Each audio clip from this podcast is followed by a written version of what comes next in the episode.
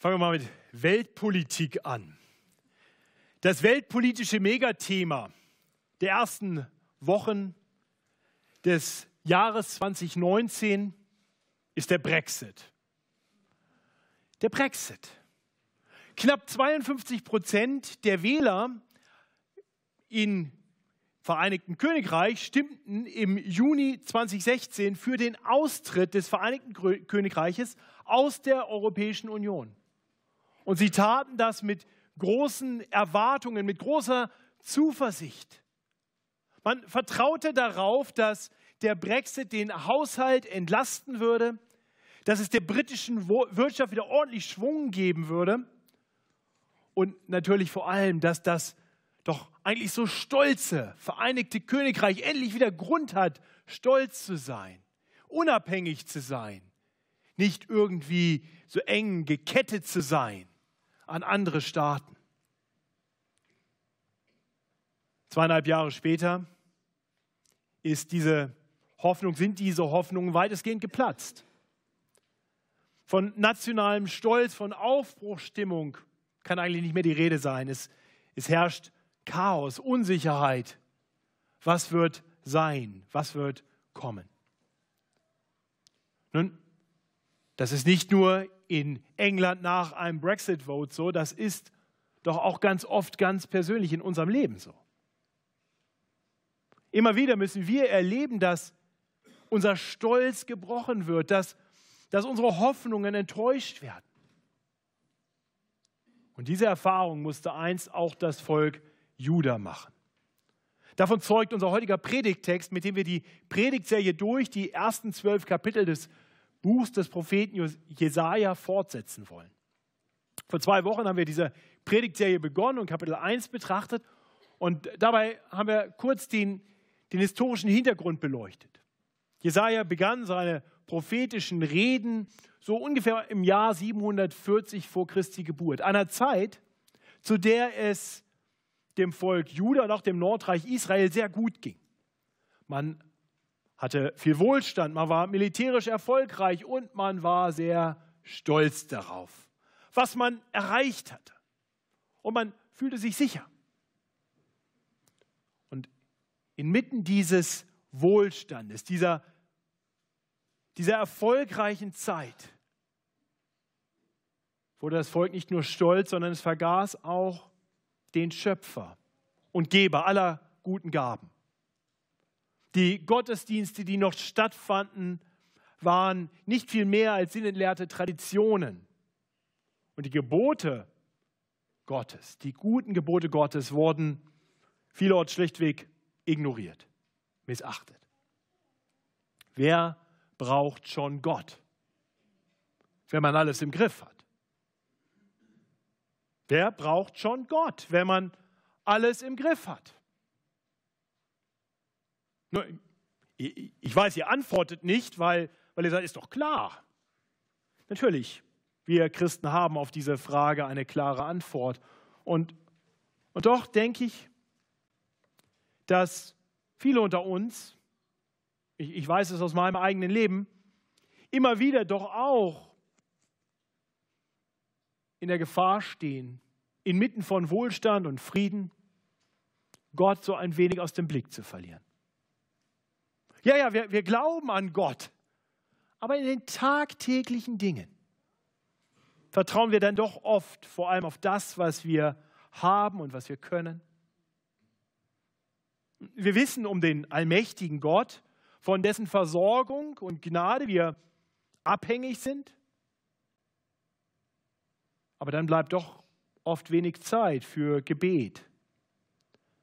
Wenig Zeit, um Gott zu loben, ihm, ihm zu danken und vor allem auch von ihm zu erbitten, was wir wirklich brauchen. Nein, wir, wir packen oft gleich erstmal selber an und machen das dann schon. Naja, und im, im Notfall. Wenn es dann mal nicht klappt, dann, dann kann man ja auch noch beten. Kommt dir das bekannt vor? Ist das nicht zumindest manchmal so bei uns im Leben? Wenn dem so ist, dann hat Jesaja auch uns heute Morgen etwas zu sagen. Nach dem einführenden ersten Kapitel kommen wir heute wirklich noch einmal zu dem zweiten Lehrteil aus dem Buch Jesaja. Kapitel 1 ist wirklich so die allgemeine Einführung. Und dann der zweite große Abschnitt sind die Verse 2 bis 4. Das ist wirklich ein Abschnitt. Hätte man gut auch in einer Predigt predigen können. Und es ist wichtig, dass wir das vor Augen haben, denn es ist ein Abschnitt, der, der drei Teile hat, die ganz eng miteinander zusammenhängen. Wir haben das in drei Teile aufgeteilt, um ein bisschen mehr Zeit zu haben, darüber nachzudenken und um das, was schön ist in diesem Text, in besonderer Weise auch in den Blick zu bekommen. Das, was schön ist in diesem Abschnitt, Kapitel 2 bis 4, sind die ersten fünf Verse von Kapitel 2 und das sind die Verse 2 bis 6 von Kapitel 4, also Anfang und Ende. In diesen beiden Versen richtet Gott den Blick des Volkes Juda und auch unseren Blick hin zu einer zukünftigen Herrlichkeit, zur Herrlichkeit Zions. Simon Meyer hat letzte Woche über die ersten Verse von Kapitel 2 gepredigt und gezeigt, dass sich diese Herrlichkeit sie uns teilweise schon in der Gemeinde verwirklicht. Aber letztendlich dann, vor allem wenn der Herr Jesus wiederkommt und sein herrliches Reich aufrichten wird. Und diesen Blick in die Zukunft bekommen wir dann noch einmal in ganz leicht anderer Form in Kapitel 4. Darüber denken wir nächste Woche nach eingebettet in diese beiden Abschnitte, in denen Gott dem Volk Juda quasi mit einem Fernglas zeigt, was mal sein wird, kommt ein Abschnitt, in dem er den Blick auf das Juda seiner Zeit wirft. Er schaut runter, er schaut quasi mit einer Lupe auf das Volk. Er sieht, dass das, was in Jerusalem zu seiner Zeit geschieht, ganz anders ist wie das, was sein sollte und was eines Tages auch sein wird. Und ich möchte für uns beten, dass der Herr uns bereit macht, auch uns unter seine Lupe zu stellen, ihm die Erlaubnis zu geben, auch auf uns zu schauen und zu schauen, wo sind Dinge in unserem Leben, in unserem Denken, in unserem Handeln, die Gott nicht gefallen, die Korrektur brauchen. Und da möchte ich uns einladen, bereit zu werden uns von Gott ins Leben sprechen zu lassen, denn sein Wort will uns nicht niedermachen. Es will uns aufrichten. Es ist Ausdruck der Gnade Gottes, dass er das tut, dass er so in uns hineinscheint, um uns zu zeigen, wo wir Veränderung brauchen, damit wir mehr so werden können, wie wir sein sollen. Ich bete mit uns. Himmlischer Vater, danke, dass du das immer wieder auch tust mit deinem Wort, dass du uns nicht nur Verheißungen gibst, herrliche Verheißungen wie die, die wir letzte Woche gehört haben und wie die, die wir nächste Woche bedenken werden, sondern dass du immer wieder auch uns einen Spiegel vorhältst, uns in unser Leben hineinscheinst, um uns zu zeigen, wo Dinge sind, die noch nicht gut und richtig sind, Dinge, die Korrektur brauchen. Und danke, dass du uns nie dabei belässt, sondern dass du uns immer auch einen Ausweg zeigst. Und so wollen wir dich bitten, dass du uns bereit machst, uns zu demütigen unter dein gutes Wort und dann voll Hoffnung auf dich zu schauen, den, der uns rettet vor allem Bösen, dem um uns herum und dem in unserem Herzen. Und so beten wir in Jesu Namen. Amen. Ihr habt ein Gottesdienstblatt. Der Predigtext ist lang, die Struktur ist etwas kompliziert. Heute hilft es ganz gewiss, äh, dieses Gottesdienstblatt aufzuschlagen und reinzuschauen und vielleicht sich auch ein paar Notizen zu machen. Äh, das haben wir bewusst so gestaltet, weil das doch hilft, auch noch die Predigt ein bisschen intensiver zu hören und vielleicht etwas länger auch zu behalten. Alles fängt an in den ersten drei Versen unseres Textes, Kapitel 2, Jesaja 2, die Verse 6 bis 8. In diesen drei Versen hören wir, wie, wie Gott sich nun abwendet, nachdem er gesagt hat, kommt hin zu dem herrlichen Zion der Zukunft und sich abwendet und nun sagt, aber jetzt schauen wir auf das Haus Jakob, auf, auf das Volk Juda. So heißt es hier in den Versen 6 bis, bis 8. Aber du hast dein Volk, das Haus Juda, verstoßen, heißt es über Gott, denn, denn, sie treiben Wahrsagerei wie die im Osten und sind Zeichendeuter wie die Philister und hängen sich an die Kinder der Fremden. Ihr Land ist voll Silber und Gold und ihrer Schätze ist kein Ende. Ihr Land ist voll Rosse und ihre Wagen, ihrer Wagen ist kein Ende. Und ist ihr Land voll Götzen. Sie beten an ihrer Hände Werk, das ihre Finger gemacht haben. Oh Gott sagt hier, was, was dieses Volk tut, ist anstatt auf mich zu vertrauen, mich, der, der doch dieses Volk gerettet hat, der dieses Volk überhaupt hat entstehen lassen. Israel war kein Volk. Gott hat Abraham berufen, hat ihm eine großartige Verheißung gegeben, hat gegen große Widerstände immer wieder treu dafür gesorgt, dass sein Volk bestehen bleibt, weiter wächst, ein Land einnehmen kann, mächtig und, und reich wird. Er ist der Versorger, er ist der Geber aller guten Gaben. Und, und diese Menschen haben sich abgewandt von ihm. Sie hängen sich lieber an die Götzen der Nachbarvölker. Sie, sie vertrauen lieber auf ihren eigenen Wohlstand, auf ihre militärische Macht. Gegebenenfalls auch auf ihre Allianzen mit anderen Völkern. Und alles sonst, was ihrer Hände Werk ist, was sie selbst gemacht haben. Und Gott sagt, dieser blinde Stolz, den klage ich an. Der gefällt mir nicht. Ich habe dieses Volk geliebt, ich habe es erwählt, ich habe es zu dem gemacht, was es ist. Und ich, würde Anbetung erwarten und Dankbarkeit und ein Gehorsam, ein Vertrauen auf das, was der gute Gott ihm sagt. Aber dieses Volk hat sich von ihm abgewandt, hat ihn vergessen. Und so sehen wir dann ab Vers 9, dass Gott richten wird. Das ist schon der zweite Punkt der, der Predigt, auch der mit Abstand längste. Nach Gottes Anklage hören wir Gottes Gericht. Hier erklärt Gott, was er tun wird.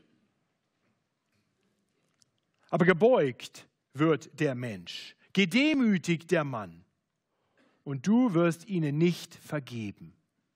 Geh in die Felsen und verbürg, verbürg dich in der Erde vor dem Schrecken des Herrn und vor seiner herrlichen Majestät. Denn alle hoffärtigen Augen werden erniedrigt werden und die stolzen Männer sind, die stolze Männer sind, werden sich beugen müssen. Der Herr aber wird allein hoch sein an jenem Tag. Denn der Tag des Herrn Zebaoth wird kommen über alles Hoffärtige und Hohe und über alles Erhabene, dass es erniedrigt werde über alle hohen und erhabenen Zedern auf dem Libanon, über alle Eichen im Baschan, über alle hohen Berge und über alle erhabenen Hügel, über alle hohen Türme und über alle festen Mauern, über alle Schiffe im Meer und über alle kostbaren Boote, dass sich beugen muss, alle Hoffart der Menschen und sich demütigen müssen, die stolze Männer sind. Und der Herr allein hoch sei an jenem Tage. Und mit den Götzen wird es ganz aus sein. Da wird man in die Höhlen der Felsen gehen und in die Klüfte der Erde vor dem Schrecken des Herrn und vor seiner herrlichen Majestät, wenn er sich aufmachen wird zu schrecken die Erde. An jenem Tage wird jedermann wegwerfen seine silbernen und goldenen Götzen, die er sich hatte machen lassen, um sie anzubeten, zu den Maulwürfen und Fledermäusen damit er sich verkriechen kann in die Felsspalten und Steinklüfte vor dem Schrecken des Herrn und vor seiner herrlichen Majestät, wenn er sich aufmachen wird, zu schrecken die Erde.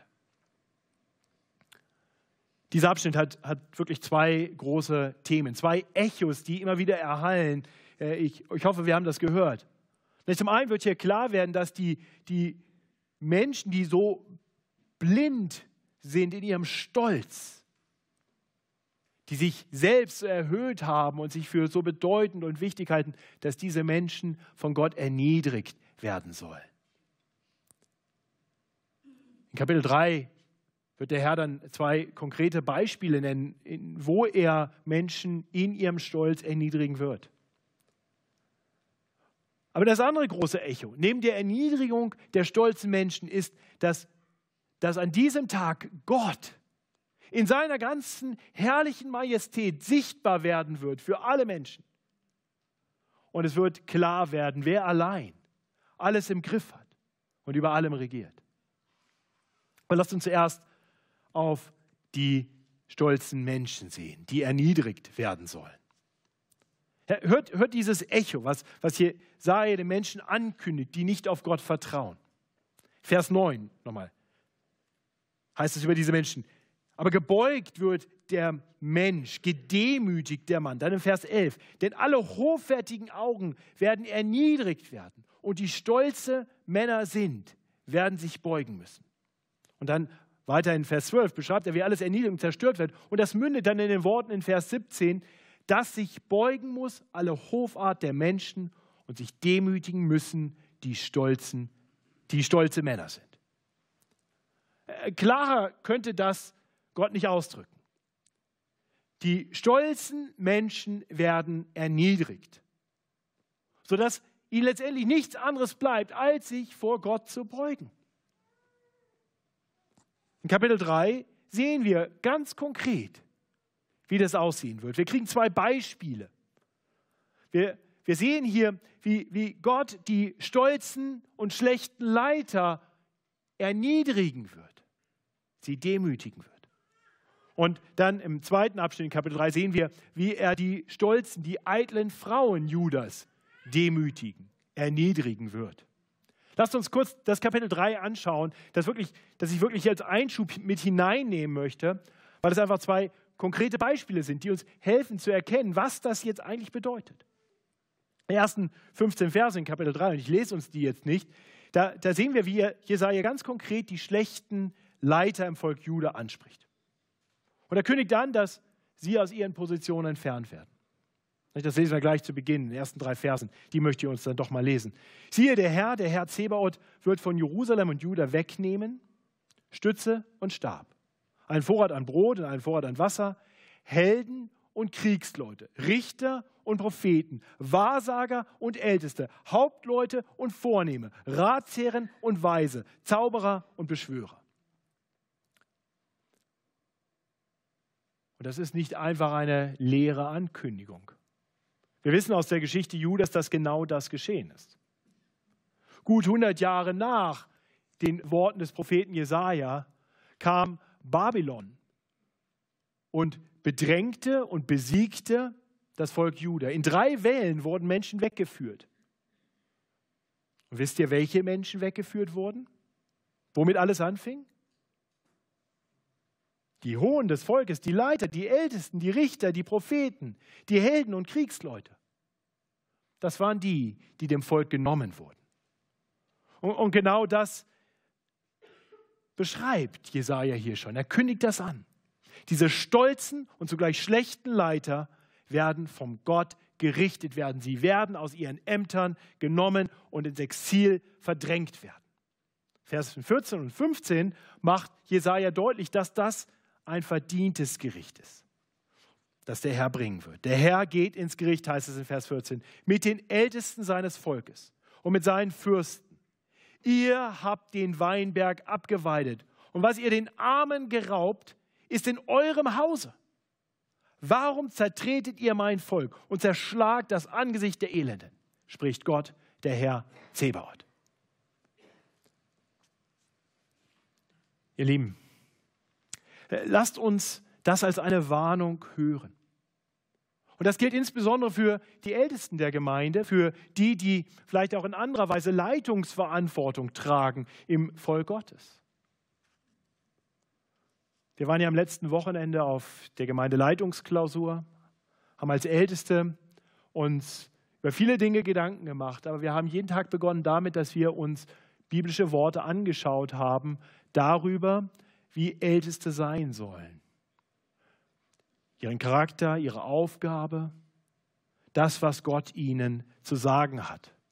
Und dabei haben wir bedacht, dass, dass die Ältesten eines Tages vor Gott Rechenschaft ablegen müssen. Dass sie in besonderer Weise unter der Lupe Gottes stehen. Das zu bedenken, ich glaube, das haben wir alle so empfunden, ist durchaus demütigend.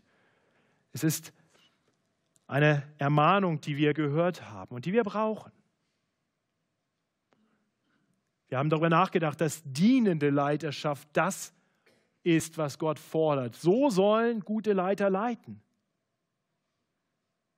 In der Familie, in der Gemeinde und wo auch immer Gott uns hinstellt. Die dienende Leiterschaft. Eine solche Leiterschaft folgt dem Vorbild unseres Erzhirten, dem Herrn Jesus Christus, der ein dienender Leiter war und sich für die Gemeinde hingegeben hat. Das soll Ehemännern in der Ehe genauso ein Vorbild sein wie Ältesten in der Gemeinde und allen anderen, die dienen, die die leiten. Sie sollen dabei dienen und wiederum anderen dadurch ein Vorbild sein. Ich weiß, dass ich diese Ermahnung immer wieder brauche, diese Erinnerung. Ich glaube, das gilt für uns alle. Denn auch wir stehen in der Gefahr, so, so stolze, aufgeblasene Leiter zu sein, wie es die Männer in Juda waren. Und diese Warnung gilt letztendlich uns allen, nicht wahr? Denn das Gericht über die schlechten Leiter in Juda, das wird im Fortgang in den Versen, die ich jetzt nicht lese, deutlich ist, ist wirklich auch ein Gericht über das ganze Volk. Ein Volk ohne Leiter, dem Volk geht es nicht gut, da herrscht Anarchie. So war das damals. Und, und so ist das ganze Volk und ist auch die ganze Gemeinde hier jetzt verantwortlich dafür, darauf acht zu haben, dass die Gemeinde von guten Leitern geleitet wird. Deswegen möchte ich euch ermutigen, überlegt ganz genau, wo Menschen sind, von denen ihr euch guten Gewissens leiten lassen könnt, die euch wirklich leiten hin zu Gott, die euch leiten in Demut, die euch leiten auch einfach dadurch, wie sie sind, mit ihrem eigenen Lebensvorbild. Wo sind Leiter, die nach Gottes Willen fragen? Und von ihm Weisheit erbitten. Und betet für die Leiter, die ihr habt, dass Gott uns immer mehr zu solchen Männern macht. Das Volk Juda hatte solche Männer nicht. Das Volk Juda hatte schlechte Leiter, die denen, die sie doch leiten sollten, denen sie Gutes tun sollten, Schlechtes taten. Und Gott kündigt sein Gericht über diese stolzen, aufgeblasenen Leiter an. Ähnliches sehen wir dann im Hinblick auf eine zweite Gruppe, die hier in Kapitel 3 konkret genannt wird, die eitlen Frauen, wie es hier ab Vers 16 heißt, die Töchter Zions. Das sind ganz offensichtlich die wohlhabenden, die gesellschaftlich bedeutenden Frauen gewesen und auch die nimmt Gott hier unter die Lupe und schaut sie an. Und er und wir sehen, diese Frauen waren stolz und sie setzten ihr Vertrauen auf das, was sie hatten, auf das, was sie sind, darauf, wie sie aussehen. Und wir sehen hier deutlich, Stolz ist nicht ein exklusives Männerproblem. Die Männer schmunzeln, es ist auch ein Männerproblem, ein großes Männerproblem, aber nicht exklusiv. Nur bei Frauen drückt sich das oft ein bisschen anders aus. Die Frauen in Juda hier, die waren, die waren eitel aufgeblasen, voll Prunk. Ja, so ganz im Sinne von Marilyn Monroes Diamonds are the girl's best friend. Sie setzten auf ihre Schönheit, auf ihre Pracht, auf ihre schicken Kleider. Vielleicht ist es das wert, mal ein paar Verse zu lesen. Hier kommt die Ermahnung, weil die Töchter Zion stolz sind und gehen mit aufgerecktem Halse, mit lüsternen Augen, trippeln daher und tänzeln und haben kostbare Schuhe an ihren Füßen. Deshalb wird der Herr den Scheitel der Töchter Zions kahl machen. Und der Herr wird ihre Schläfe entblößen. Zu der Zeit wird der Herr den Schmuck an den kostbaren Schuhen wegnehmen und die Stirnbänder, die Spangen, die Ohrringe, die Armspangen, die Schleier, die Hauben, die Schrittkettchen, die Gürtel, die Riechfläschchen, die Amulette, die Fingerringe, die Nasenringe, die Feierkleider, die Mäntel, die Tücher, die Täschchen, die Spiegel, die Hemden, die Kopftücher, die Überwürfe.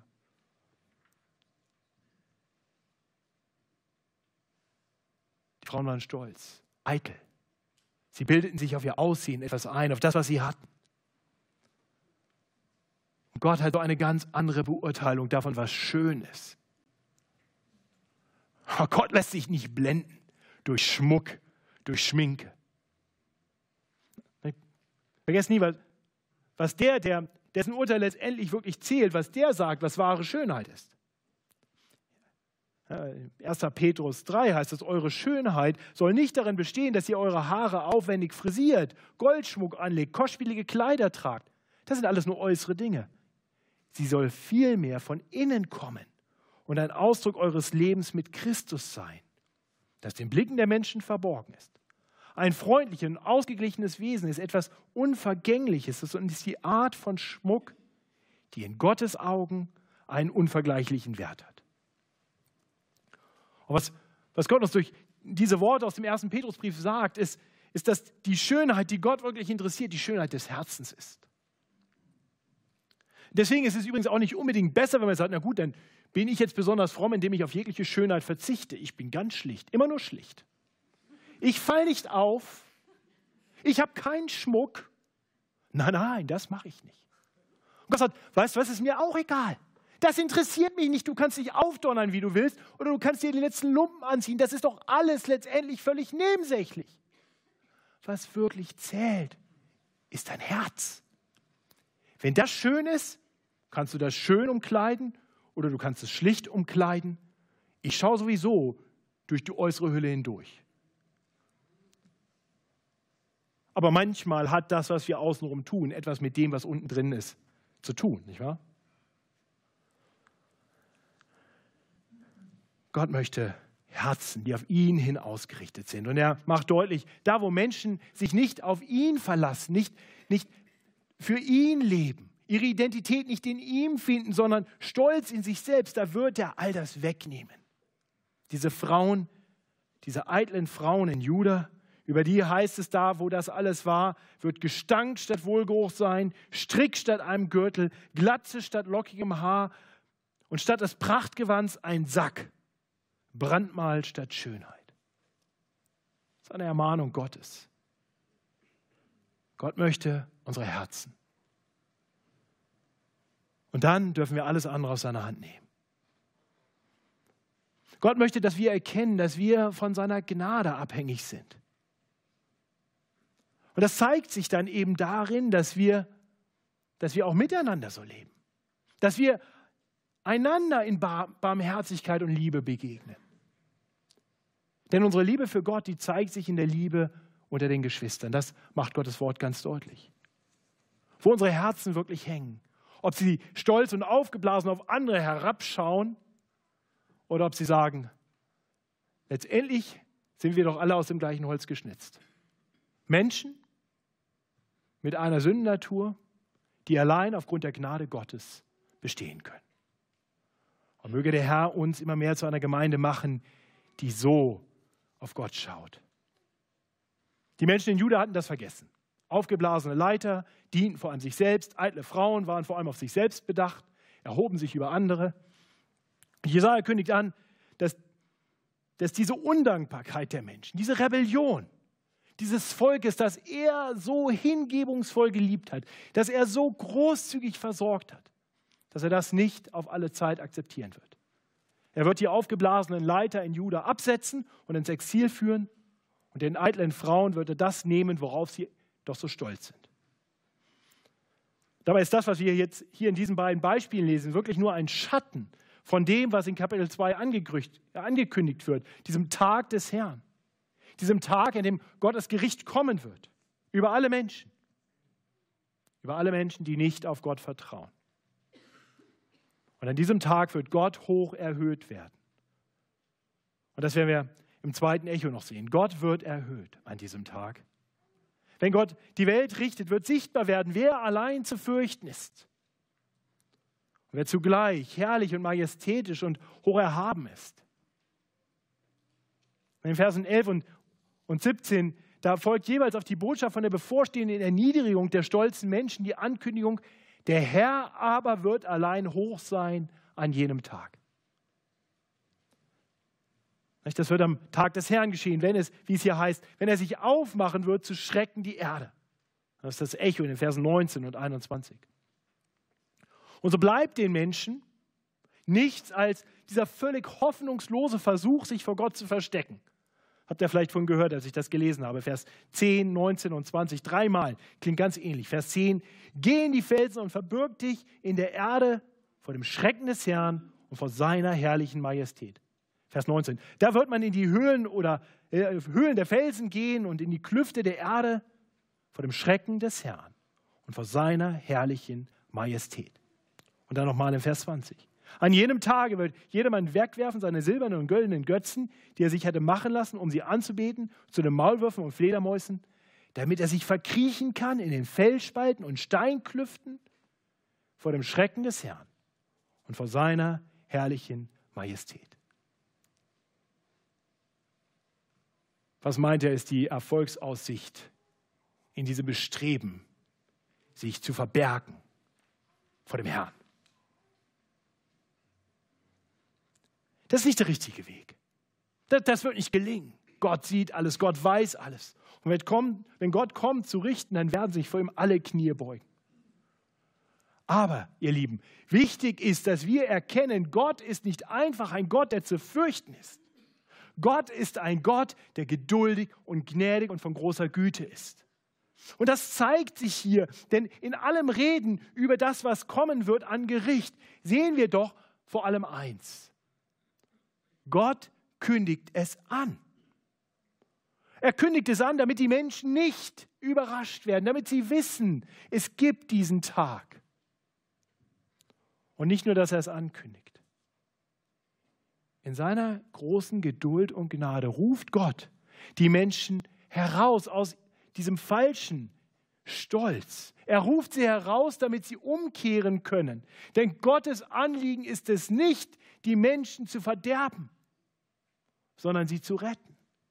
Und so ruft er sie und wirbt um sie und sagt, lasst doch alles andere liegen, vergesst doch alles, worauf ihr so stolz seid und kommt zu mir. Wenn es einen Vers gibt in diesen Kapiteln, die wir heute bedenken, der die Kernbotschaft zusammenfasst, dann ist das Vers 22 von Kapitel 2. Kapitel 2, Vers 22. Das ist der Imperativ, das ist der Aufruf. Alles andere ist nur Beschreibung. Aber Gott hat ein Ziel. Vers 22. So lasst nun ab von dem Menschen, der nur ein Hauch ist. Denn für was ist er zu achten? Lasst ab von all diesen menschlichen Dingen, von all diesem Stolz auf dich selbst, auf die Errungenschaften die wir mit unserer Hände Werk irgendwie vollbracht haben. Lasst ab und kommt zu Gott. Das ist übrigens der zweite Imperativ, den wir in diesem Abschnitt sehen, allerdings unmittelbar vor unserem heutigen Predigtext, nämlich Vers 5. Kapitel 2, Vers 5, da heißt es, kommt nun im Hinblick auf das, was sein wird, das herrliche Zion und in Anbetracht dessen, auf das dann Gott zu sprechen kommt, nämlich die, die Sünde, der Stolz der Menschen in Juda, sagt er, kommt nun, ihr vom Hause Jakob, lasst uns wandeln im Licht des Herrn. Aber ich möchte dich fragen, was ist es, was dich stolz macht? Was ist es, worauf du vor allem vertraust? Auf dich selbst? Auf, auf das, was du kannst? Auf das, was du erreicht hast? Vielleicht für die Schüler und Schülerinnen unter uns die, die guten Noten im Zwischenzeugnis? Die, die Älteren, die Karriere, in der sie stehen und auf die sie vielleicht stolz zurückblicken? Für die Sportlichen unter uns vielleicht die sportlichen Erfolge. Oder irgendetwas anderes, was du gut kannst. Oder bist du stolz auf dein Aussehen? Deine Muskulatur? Oder auf das, was du besitzt? Genau das ist das, was, was Gott den Menschen von Juda vorhält. Sie sind stolz auf Dinge, die doch letztendlich woher kommen? Von Gott. Was meinst du? Hast du irgendetwas, was Gott dir nicht letztendlich gegeben hat? Glaubst du, du schreibst gute Noten in der Schule einfach so oder hat Gott dir das Gehören gegeben? Hat Gott dir vielleicht ein Umfeld gegeben, in dem es möglich ist, überhaupt zur Schule zu gehen und, und gut zu lernen? Eltern, die dir dabei eine Hilfe sind? Glaubst du, deine Karriere ist einfach nur dein Erfolg oder hat Gott dir Dinge gegeben, die es dir ermöglicht haben, das zu tun? Dein Aussehen, deine, dein, ganzes, dein ganzer Besitz. Wissen wir nicht, dass, dass Gott das einfach wegnehmen könnte? Was hast du, das du nicht empfangen hast? Willst du darauf stolz sein? Schau Gott, was ich habe. Bist du beeindruckt? Äh, das habe ich dir gegeben. Das ist das Problem der Menschen in Juda.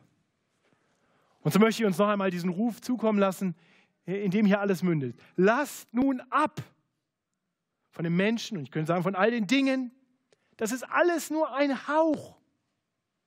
Für was ist das zu achten? Dann kommt nun, setzt euer Vertrauen auf den Herrn, der allein allmächtig ist, der allein der, der Eigentümer, der Besitzer aller guten Dinge ist und der uns daran teilhaben lässt. Kommt nun zu ihm und, und lasst uns wandeln in, in seinem Licht. Und die gute Nachricht ist, das ist kein leerer Aufruf, das ist eine Einladung. Das ist eine Einladung, die uns allen gilt. Jeder kann kommen, jeder ist eingeladen. Lass ab von dem anderen und komm einfach. Und Gott sagt dich, das, was du da gemacht hast, wie du da gedacht hast, wie du da gelebt hast, das werde ich dir ewig vorhalten. Gott hält dir das nicht ewig vor. Du kommst jetzt und es ist vergeben und vergessen. So ist unser Gott. Komm zu ihm. Und, und du musst nicht mehr fürchten, dass du gedemütigt wirst, dass du erniedrigt wirst. Weißt du warum? Weil, weil Gott in seiner großen Liebe und Barmherzigkeit alle Demütigung und Erniedrigung auf sich selbst genommen hat. Dazu ist Gott Mensch geworden. Das allein war schon Erniedrigung. Er entäußerte sich und, und nahm Menschengestalt an, ja Knechtsgestalt, und dann erniedrigte er sich weiter und ward gehorsam bis zum Tode, ja bis zum Tode am Kreuz. Das verdiente Gericht über unser Stolz, über unseren Stolz, nahm Jesus auf sich so dass wir einfach uns abwenden können und all die Dinge, die eh nur ein Haus sind, loslassen können und zu ihm fliehen können. Und da müssen wir nicht fliehen vor ihm, sondern wir fliehen zu ihm. Und wisst ihr, während das Fliehen vor ihm dumm ist, ist das Fliehen zu ihm der Weg des Segens. Und dazu möchte ich uns einladen. Ob du das heute zum allerersten Mal tust oder ob du das einfach zum hunderttausendsten Mal tust, weil du immer wieder, so wie ich zumindest, vom guten Weg abkommst. Ich weiß, dass mein, und ich sage das sehr bewusst, verdammter Stolz der Hauptkonkurrent Gottes in meinem Leben ist. Das muss nicht bei jedem so sein, bei mir ist es leider so. Könnt ihr für mich beten, dass Gott mir hilft, ein demütigerer Mensch zu werden. Und vielleicht ist das ein Gebet, was du für dich selber sprechen kannst. Ich möchte uns ermutigen, einen Moment still zu werden vor Gott. Möchte ich einladen zu hinterfragen, worauf vertraust du? Was hat das Potenzial, dass du darauf stolz werden kannst? Gott hat seine Lupe auf uns gehalten. Vielleicht hat er dir Dinge gezeigt. Werd still und bekenn sie Gott in aller Stille.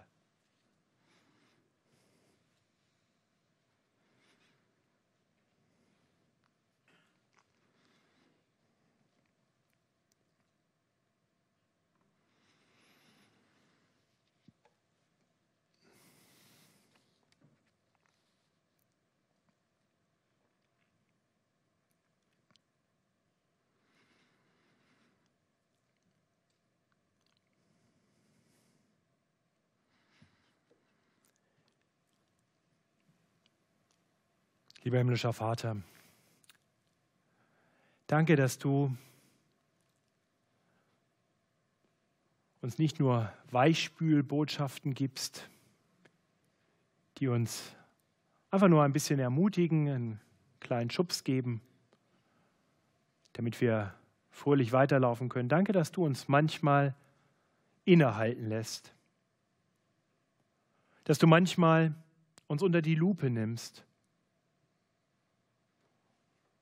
Dass du bereit bist, du der Allmächtige, der herrliche Gott, dass du bereit bist, uns immer wieder ins Leben zu sprechen. Danke, dass du das durch den Propheten Jesaja tust und uns zeigst, was dir nicht gefällt und was letztendlich auch nicht gut für uns ist. Ja, und wir bekennen dir, dass wir viel zu oft unser Vertrauen auf Dinge setzen, die wir überhaupt nicht kontrollieren können. Dass wir stolz werden über Dinge, zu denen wir eigentlich nichts beigetragen haben, weil sie letztendlich von dir kommen. Herr, vergib uns. Schenke uns Herzen, die wieder voller Dankbarkeit sind für alles Gute, was du uns gibst, dass wir ja genießen dürfen, weil, weil du uns liebst. Aber hilf uns dabei nicht, dich aus dem Blick zu verlieren, sondern dich anzubeten. Und so hilf uns immer wieder zu dir zu fliehen und in deinem Licht zu wandeln, zu deiner Ehre. Amen.